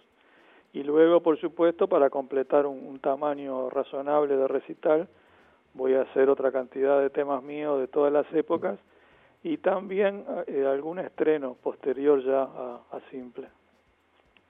Excelente. O sea que la gente en, en- en Montevideo puede ir este, a asistir Sí. en vivo eh, y en directo y este, nosotros eh, verlo vía streaming desde Buenos Aires y desde cualquier lugar del mundo. Exactamente. Exactamente. Bueno, hermoso. Bueno, gracias por tu tiempo, Fernando. Para mí es un placer enorme siempre conversar favor. contigo. No, el placer es mío, Darío, te felicito por tu trabajo. Ojalá en todos los países hubieran programas de comunicación así popular manejados por un filósofo. Sería un, un gran aporte para, para todos. Así que me alegro mucho de la existencia de tu trabajo y te agradezco yo a vos este tiempo y esta llamada y un abrazo a todos tus compañeros también. Hermoso, como siempre. Gracias. Fernando Cabrera pasó por lo intempestivo. Te queremos un montón, Fernando. Te mandamos un gran abrazo y nos vamos escuchando Diario de Viaje del último disco de Cabrera Simple.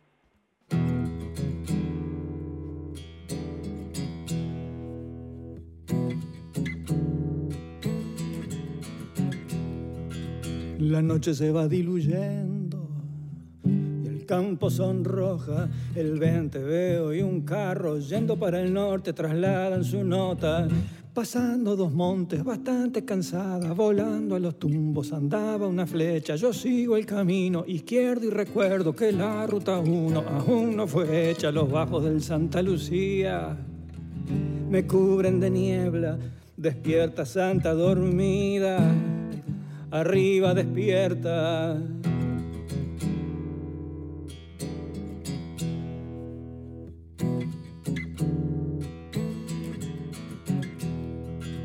La noche se va diluyendo y el campo sonroja. El vente veo y un carro yendo para el norte trasladan su nota. Pasando dos montes bastante cansada, volando a los tumbos andaba una flecha. Yo sigo el camino izquierdo y recuerdo que la ruta 1 aún no fue hecha. Los bajos del Santa Lucía me cubren de niebla. Despierta, Santa dormida, arriba despierta.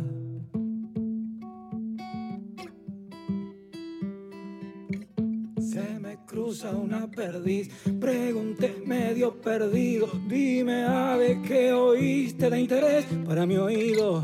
Un grandote con su hija me miró de botas negras, me brindó un vaso de leche por Santice, por Santiseña.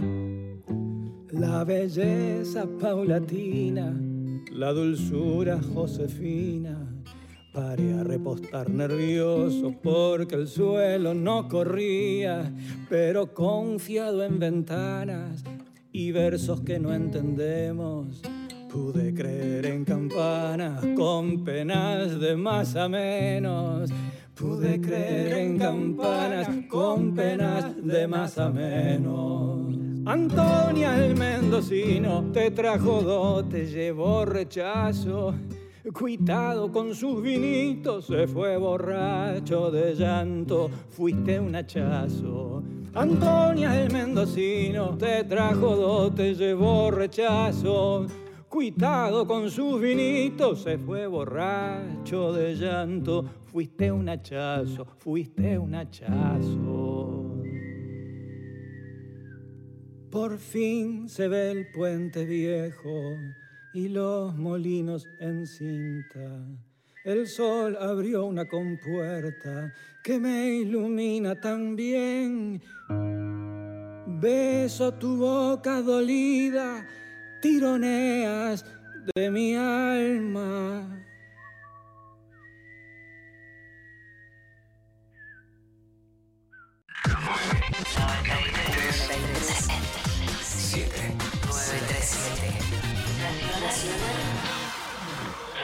Nacional Rock.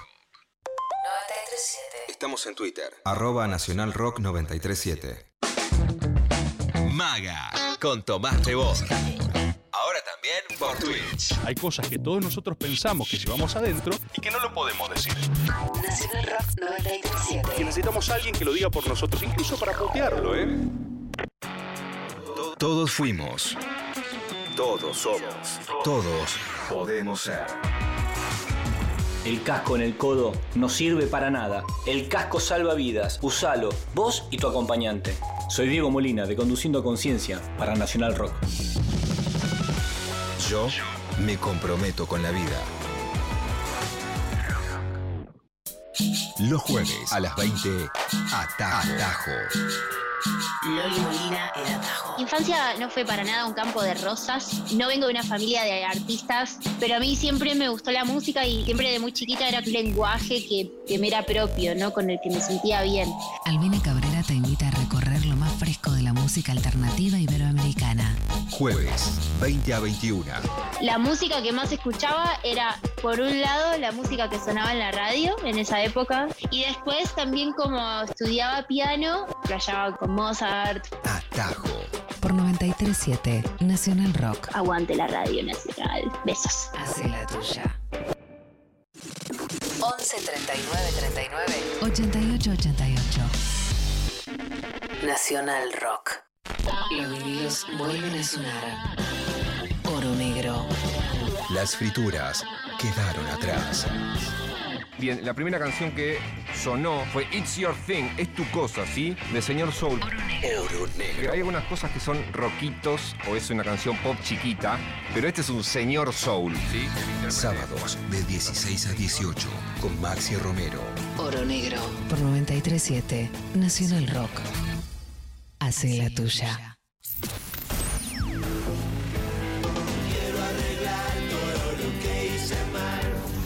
Solo más música. Dibuja tu estado de música.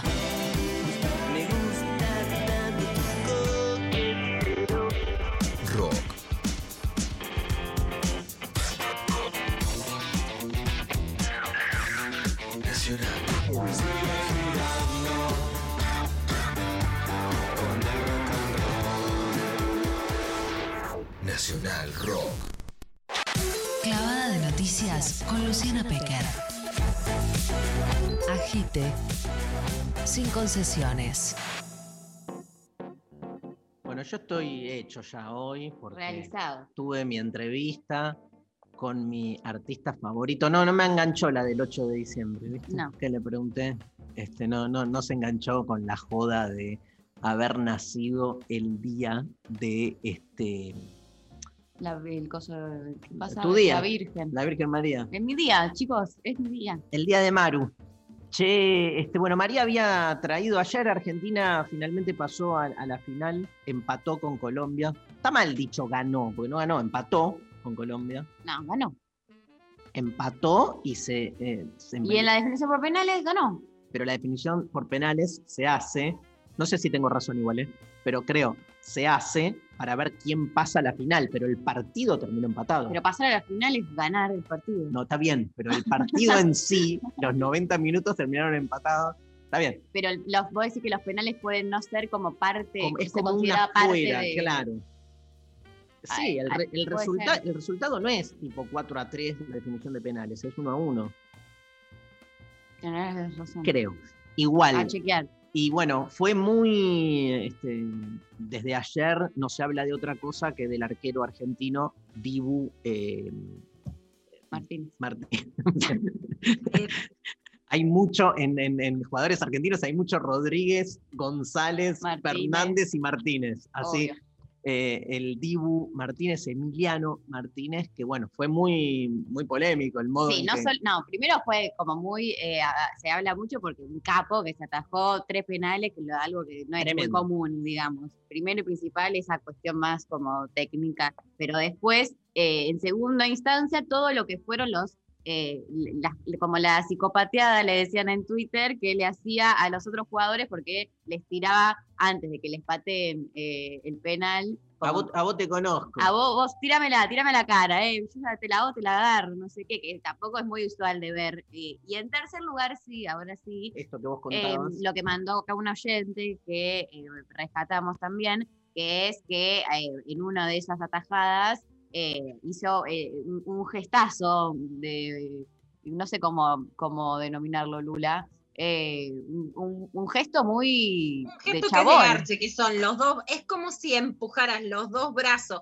para atrás en gesto de que te estoy trincando, ¿no? Sí, la Es pelvis para adelante. En como si ¿no? hicieras perrito, tuvieras a ponerle, porque podría ser un hombre perfectamente, pero a una mujer adelante, haces así, la empujas un poquito para que venga con vos y ahí la penetras. A ver si somos literales Sí, el, en el- la el- definición. el te, el te la pongo, te la puse, o no, como esa Te la forma. pongo, vení que te la doy y te la doy por atrás, más allá de por qué cavidad entre, sea la vaginal o la anal, pero es, te estoy trincando desde atrás, te estoy garchando. Te cogí, te gané, te la tajé. La ¿no? tajé el penal y te, claro, y te la puse. Y te la puse, exactamente, para ser súper literales. Yo la vi, por ejemplo, en el Instagram de Sebastián Weinreich y ahí despertaba un montón de polémica. Y a ver, a mí me parece que sí es muy claro ese gesto que el fútbol lo que hace es que te deja las metáforas servidas. Lo que voy a hacer es ahora juzgar a un futbolista porque hace eso y llamar al Inadi, no, olvídate, ¿no? Claro. O sea, es un gesto simbólico de la representación popular de lo que es ganar. Ahora, que ganar o atajar un penal, o un penal, un, un, un amague de gol, un intento de gol, etcétera, sea de garcho, lo que sí representa, igual que putita golosa representaba que para las hinchadas ganar es escoger al otro, es que para el fútbol, que es la representación más simbólica de la sexualidad de hoy, coger es ganar. Y ese especialmente es el mayor problema de la sociedad de hoy porque los varones quieren ganar ganarle- más que coger. Es peor, es ganarle al otro. Ni siquiera es, Es ganarle ganar, al otro. porque es al otro, ¿no? Es como eh, el goce de que el otro pierda, más que que uno gane, eso quiero decir. ¿no? Es como, Exactamente. otro- Bueno, ese Dari es el punto G para decir la clave de todo el problema, del mayor problema que tiene la sexualidad hoy. Que es que los varones para querer ganar quieren que el otro pierda. El otro suele ser una mujer, puede ser un varón, por supuesto pueden ser disidencias, pero que para ganar les parece que el otro tiene que perder algo, o sea, dar algo que no quiere. Ahí hay una, por un lado, claramente, una cultura de la violación, entonces si querés coger, dame lo que no querés. En general, ya lo sabemos, que lo vengo diciendo, eso es dame sexo anal, dame sexo sin preservativo, dame un sexo colectivo, pero porque vos no lo querés, no porque es lo que quiero yo o por lo que buscas. Cuando eso no se traduce en violencia, ya saben que no pienso que es lo mismo clavar un visto que violar, por supuesto, no, no tiene por supuesto ni la misma entidad, ni el mismo trauma, ni nada, no lo asimilo, pero sí asimilo que ahí está la raíz del conflicto, porque si la otra quiere, yo no quiero, porque lo que a mí me produce deseo es que la otra pierda. Entonces no es el empate, porque si ganar fuera juego bonito, ahí sí, más allá Dari de lo que se representa como bilardismo y que no lo sea, que, que vos lo sos, una cosa es un partido en donde lo que querés es ganar y ganar es pasarla bien, o sea, juego bonito. Los Mm. varones hoy pueden ganar porque tienen más mujeres queriendo pasarla bien ellas y hacer pasar bien al otro. Pero si vos lo que querés es que la otra pierda, si la otra lo que quiere es jugar con vos, no pierde. Y entonces ahí es donde los varones se retiran de la cancha, se van atrás, con tal de seguir ganando. Entonces ese gesto, más que condenarlo a él, que por supuesto jamás lo haría, lo que sí representa es qué batalla juega la sexualidad hoy. A diferencia, como decías Mari, del bailecito del final, que por supuesto me encanta, me encantan los vestuarios, me encanta esa masculinidad gozosa y disfrutando, me encanta el baile, me encanta la cumbia en el fútbol, amo eso. Y ahí Mm. hay puro goce. Sí, sí, sí, total. Eh, si se lo ve, se- para quienes no vieron, eh, yo ahí te lo mandé Lula por Instagram por si no lo habías visto, pero veo que sí. eh, hay muchas, hay unas historias que hicieron ahí en el, en el vestuario, todos muy eh, gozosos eh, bailando, y se lo ve al, al Dibu haciendo ahí un- un- como un tuerqueo, que es un perreo moviendo, ¿no? Como moviendo el orto, eh, perreando. Divino. divino. Como en contraposición un poco al otro, ¿no? Vamos con clava de noticias. Esto ya es con parte. clavada. Y Y tenemos te voy a un- hilar con A ver. eh, A un ver. videíto que eh, también se recuperó estos días a partir de la muerte de Rafael Acarra, pero mira qué interesante también, Dari, como otro punto para analizar la sexualidad. En, en un documental, yo al menos también llegué por Marlene Boyar, se rescata una entrevista de Jorge Gisbor a Rafaela, donde cuenta la censura que sufrió durante la dictadura argentina, su tema, el más famoso, para hacer bien el, que lo cantábamos con el Full Pibas el lunes, para hacer bien el amor hay que venir al sur. Bueno, ¿qué le hace la dictadura? Acá lo cuenta, mirá por qué frase se lo hace cambiar. Me acuerdo una cosa, mira. A ver. Cuando yo mm, vine con la canción Para hacer bien el amor hay que venir al sur. Sí. Hubo una censura. Bueno, la censura Claro. eh, me siguió un poco en la vida. Claro, Y- recordemos, le recordamos a la gente que esa canción se estrenó en la Argentina eh, durante el proceso militar. Y entonces se tenía que cantar eh, para enamorarse bien hay que venir al sur. ¿Y el original cómo era? Para hacer bien el amor, vamos. hacer- Pero, digo, han cambiado muchas cosas, veo. De este pequeño detalle se ve que la censura ya no existe. Bueno, afortunadamente ya no existe la censura. Bellísimo, tenemos, bellísimo, tenemos libertad. bellísimo, Tenemos libertad. ¿Cómo es en Italia? En Italia la tuve con un tema que se llamaba Tuca Tuca, que se podría tra- traducir Toca Toca. Y entonces la canté en un programa de televisión muy importante y me la censuraron. Luego se dieron cuenta, todos los periodistas me ayudaron mucho, que lo bailaban en los colegios con las monjas. Y entonces me dijeron, sí, sí puedes cantar. La- ahora la voy a Bueno, ahí en el documental cuenta el tuca tuca era como si fuese un regatón que se tocaban como, bajaban un poquito, eran un poco más eróticos, viste, los europeos, por Claro. supuesto, Rafaela, erotismo puro, ¿no? Y que como estaba cerca del Vaticano, Italia, ahí le censuraban. Pero lo central de la censura en la dictadura argentina es que también es el punto neurálgico de lo que siempre me preguntan las mujeres, que es, cuando coges bien lo que crees es que te enamoraste. Y fíjate el cambio que hace la dictadura, que es, para hacer bien el amor hay que venir al sur. La diferencia es, para enamorarse bien hay que venir al sur. O sea, está claro como el agua que el mandato de lo que nos gusta escoger pasa a ser lo que nos pasa es que nos enamoramos. Eso es exactamente como también el gran problema moderno de las mujeres, que es que garchas bárbaro y lo que crees es que estás enamorada. Bueno, la dictadura argentina lo traduce así, para garchar bien hay que ir al sur, no, para enamorarte bien hay que ir al sur. O sea, garchar no es posible decirlo. Lo que es posible es que las mujeres se enamoren, ¿no? Es exactamente la traducción literal de los mandatos dictatoriales sobre las mujeres. Así se censura y así se conforma una cosmovisión en donde te quedas enganchada porque la pasaste bárbaro. Bueno, no, pero entonces es que estás enamorada. Realmente muy impresionante. Y estamos en un día histórico en Argentina. Rafaela, por supuesto, es un ícono de la comunidad LGTB porque hoy se promulga en el, en el Museo del Bicentenario el cupo laboral travesti trans. Realmente la Argentina está a la cabeza de todos los países del mundo, primero con la ley de identidad de género, después se aprueba en la provincia de Buenos Aires la ley de cupo laboral trans, que se, se aprueba simultáneamente en otras provincias, y hoy se promulga en la Casa Rosada con un acto que va a ser histórico. Victoria Liendro, desde Salta, nos dice esto.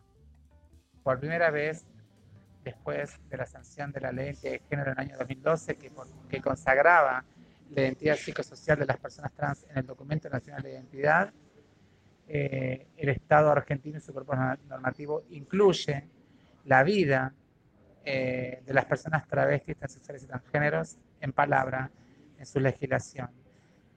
Pero hablando sobre un derecho básico que cualquier persona tiene que tener, que es el acceso al trabajo. Ese derecho garantizado en la Constitución Nacional siempre fue esquivo para más del 98% de las personas travestis, transexuales y transgéneros del, del país. Por ello, a partir de la sanción del cupo laboral trans de la ley Diana Zacayán y Luana Berkins, la comunidad LGBT, la población trans específicamente, obtiene un derecho y empieza a recorrer el camino de reparación que el Estado argentino le debe a la población travesti y sexual transgénero por tanto daño ocasionado por parte de este Estado nacional que ha construido y ha generado dispositivos violentos, excluyentes, segregatorios y hasta crímenes a través de un discurso de odio hacia las personas trans. Estamos más que nada felices, eh, las más de 150 organizaciones y un amplio espectro político que apoyó esta Para ver, perdón que, que- sin duda que ahí vamos. para que haya más voces, pero es interesantísimo, esto pasa con lo que dice Victoria desde Salta, que además luchó muchísimo por la inclusión en el deporte y porque la dejen jugar al hockey. Y vamos a poner un poquito de Vanessa Cufré que pasó el lunes por el programa con palabras muy claras, pero muy, Muy. claras sobre, muy, sobre la situación de las travestis y trans en la Argentina. ¿Por qué me respeta Emilio? Porque le doy las discusiones. Yo no voy a chuparle la pija a nadie, compañero. Yo defiendo el trabajo sexual. Yo soy puta en los lugares donde tengo que ser puta. Yo en la política no le voy a chupar la pija para que alguien me baje el recurso y diga, ah, bueno, sí, no estoy de acuerdo, pero la chupa bien. No, amiga, o sea, yo ya tengo bien en claro cuál es mi rol. Y mi rol es no callarme.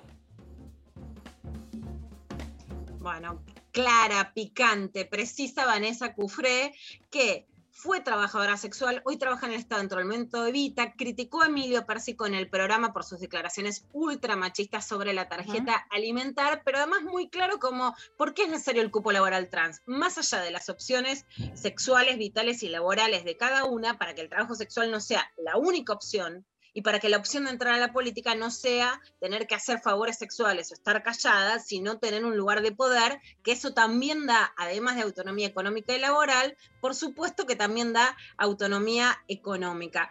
Y el año pasado entrevistamos a Luisa Paz, es una de las dirigentes trans más importantes de la Argentina, tal vez no es tan conocida porque donde vive en Santiago del Estero, pero es la presidenta del transfeminismo de Santiago Sí. del Estero, tiene un liderazgo increíble.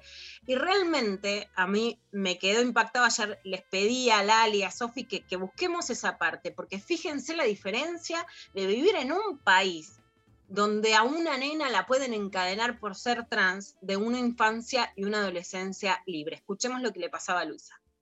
uno hace, cuando es niño niña, hace lo que siente que le da felicidad, jugar, ¿verdad? Y enfrente tenía obviamente a mi familia, que fue la primera que me cuestionó, mi mamá puntualmente, pero yo no la cuestiono a ella, hoy en día, hoy, no me quedo en eso, porque entiendo que ella en, en ese momento no tenía herramientas, ella vendía abono. Y por supuesto que le quedaban las muestritas esas. Un día me encuentro pintada con esas pinturitas, siete años. Y me dijo, me agarró una cadena, me llevó al fondo y me dijo, me puso en el cuello y me dijo, con esto te voy a atar de aquí, te voy a colgar si te vuelvo a ver pintado. Y para mí, con esa edad, fue muy fuerte, porque jamás esperaría, creo que nadie esperaría que su madre por lo menos no cuestionara o no, no preguntara por qué, nada, sino directamente esto era malo, cortante, tajante. Con lo cual, a mí me generó, obviamente, en ese entonces me generó una cosa horrible, porque lo primero que sentí es que no me querían y que además lo que yo sentía era malo. Bueno, por querer jugar y pintarse con las mismas pinturas y maquillajes rouge que vendía la mamá como redistribuidora de una de las formas ¿no? de, de chiquitaje más popular que tiene ese trabajito en la Argentina que termina siendo trabajo, pero que Luisa hoy es la delegada del INADI en Santiago del Estero y en ese momento no solo no se podía maquillar, sino que es literal, la amenazaban con encadenarla. Hoy la Argentina corta cadenas al generar por ley que el 1% de la administración pública tenga que estar compuesta por personas travestis y trans. Por supuesto, ojalá que el mercado, ojalá que los medios de comunicación también adhieran a esta política laboral que lo que hace es romper cadenas. Y queremos terminar con un hecho histórico que pasó esta semana en Chile con la elección de Lisa Loncón, que es lingüista, es académica y es mapuche como presidenta de la constituyente chilena. Trinidad Avarías nos cuenta que es de la organización Trenzar. ¿Qué significa esto? Y después la vamos a escuchar a Elisa Loncón. Esto es muy importante porque confluyen muchas cosas. Confluyen que es mapuche, que es mujer, que está por un Estado plurinacional en términos de los pueblos originarios, eh, que trae a colación la diversidad sexual. También al terminar su discurso envió un saludo a los niños, que ha sido un tema bien importante en Chile a propósito del, del CENAME, el Servicio Nacional de Menores. Entonces su figura representa eh, que preside esta constitución para refundar cómo se va a pensar nuestro país desde las minorías, desde la diversidad, desde lo que alguna vez fue lo abyecto, ¿no? Entonces, eso, ese gesto es muy especial, es muy simbólico, es muy emocionante y es muy esperanzador.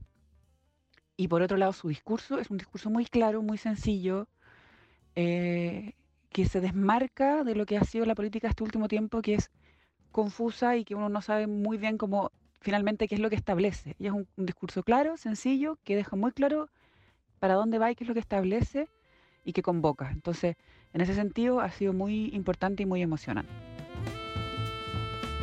Decía Trinidad Avaría y escuchamos un poquito de Lisa Loncón como presidenta de la nueva constituyente de Chile que va a derogar la constitución que había hecho el dictador Augusto Pinochet. Por los derechos de las regiones, por los derechos a la madre tierra, por los derechos al agua, por los derechos de las mujeres, por los derechos de los niños. Quiero expresar también mi solidaridad con los otros pueblos que sufren. Bueno, expresar Bueno. nuestra solidaridad con los otros pueblos que sufren. Y si vemos de vuelta al mundo con esta mirada que nos enseñó Galeano, las dictaduras nos dijeron que no podíamos hacer bien el amor en el sur y, demonizó, porque la última, la última ley que hace Pinochet es derogar completamente cualquiera de las causales que permitían el aborto en Chile, demonizar absolutamente los cuerpos de las mujeres o los cuerpos feminizados. Fíjense cómo en Chile asume una presidenta de la constituyente mapuche, como en Rafaela volvemos a ver no solo esa alegría con la que resistimos a la dictadura, sino también la posición sexual y hoy en la Argentina se promulga el cupo laboral trans. Buenísimo, Lula, gracias. Eh, nos vamos a la pausa escuchando a Conociendo Rusia, haciendo el enemigo y volvemos para cerrar lo intempestivo.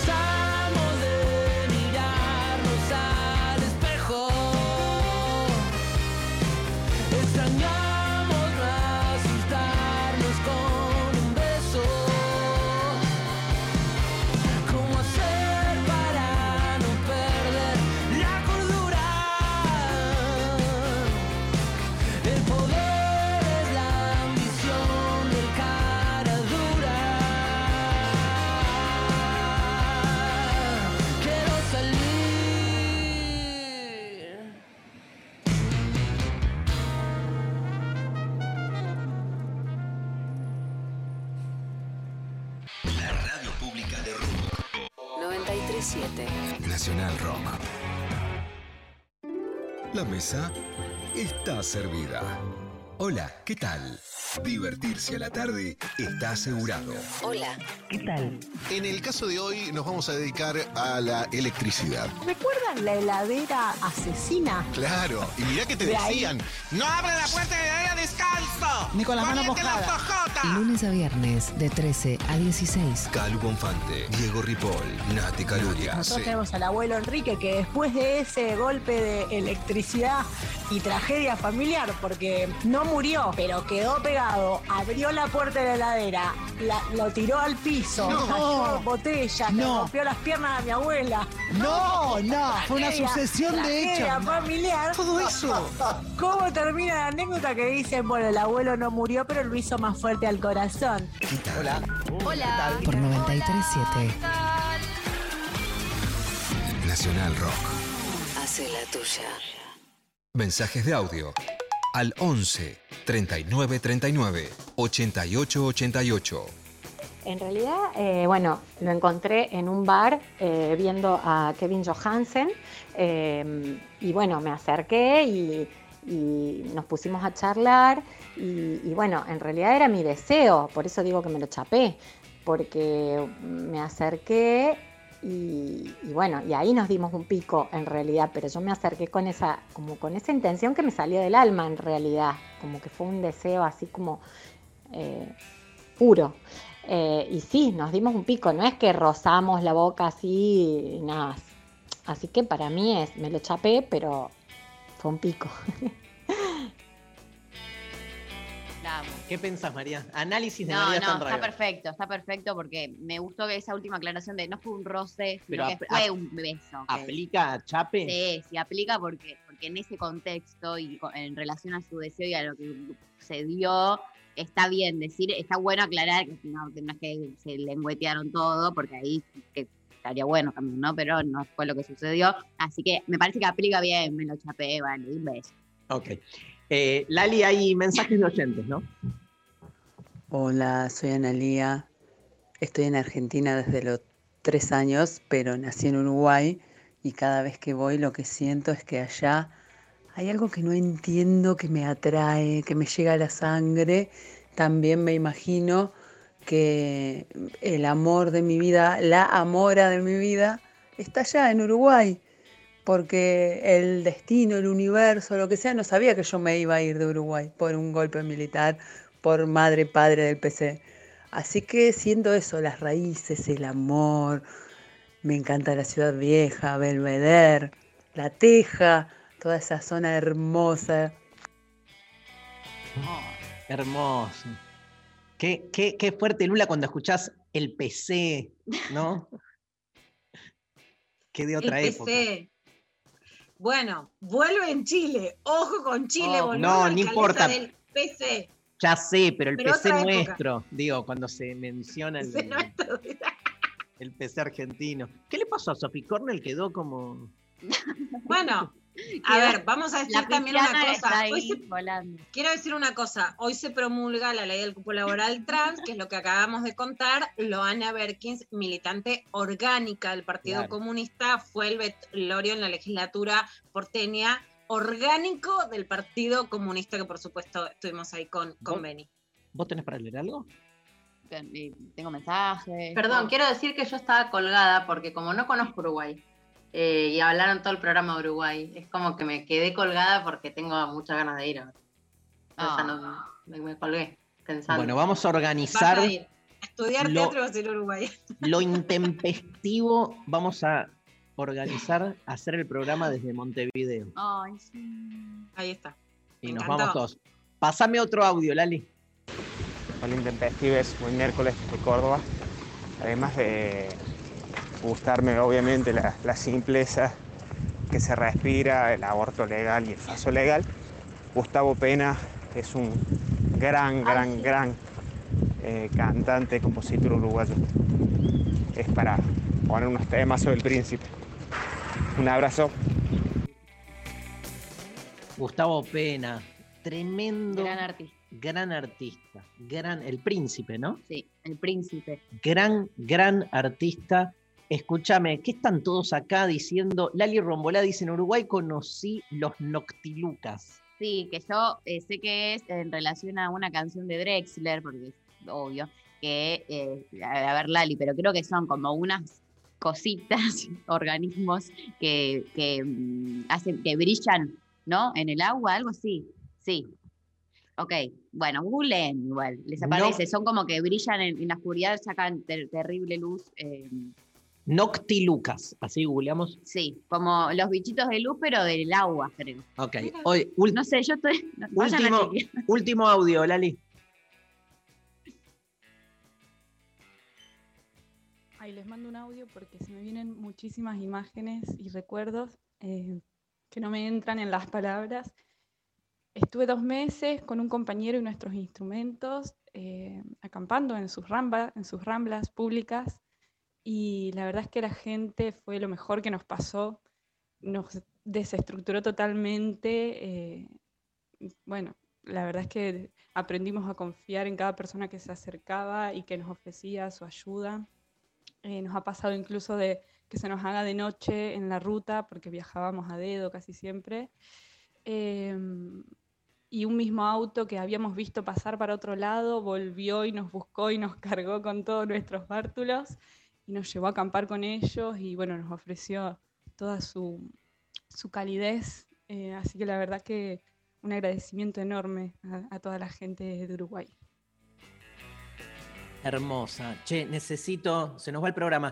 Hay ganador, ganadora, pero necesito un oyente u oyenta cheto.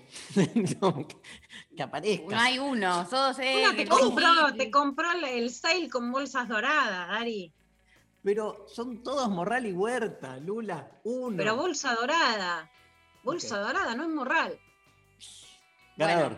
Ganadora del día de la fecha, eh, Valentina, que eh, nacida en Costa Rica, pero vive en la ciudad de Santa Fe, y su mensaje fue, buen día intempestives, amo Uruguay, viví dos meses acampando en sus ramblas, amo el viento constante que te despeina las ideas, esa mezcla de río y mar, la murga y el candombe, sobre todo su gente, que en todos lados nos escuchó, nos abrazó, nos invitó a ser familia, aunque sea por un ratito. Valentina, te ganaste el pase para este, ver y escuchar el streaming de Fernando Cabrera. Se comunica la producción con vos. Nos vamos. Este, chau, Lali Rombolá, gracias. Hoy ahí en la coordinación de aire.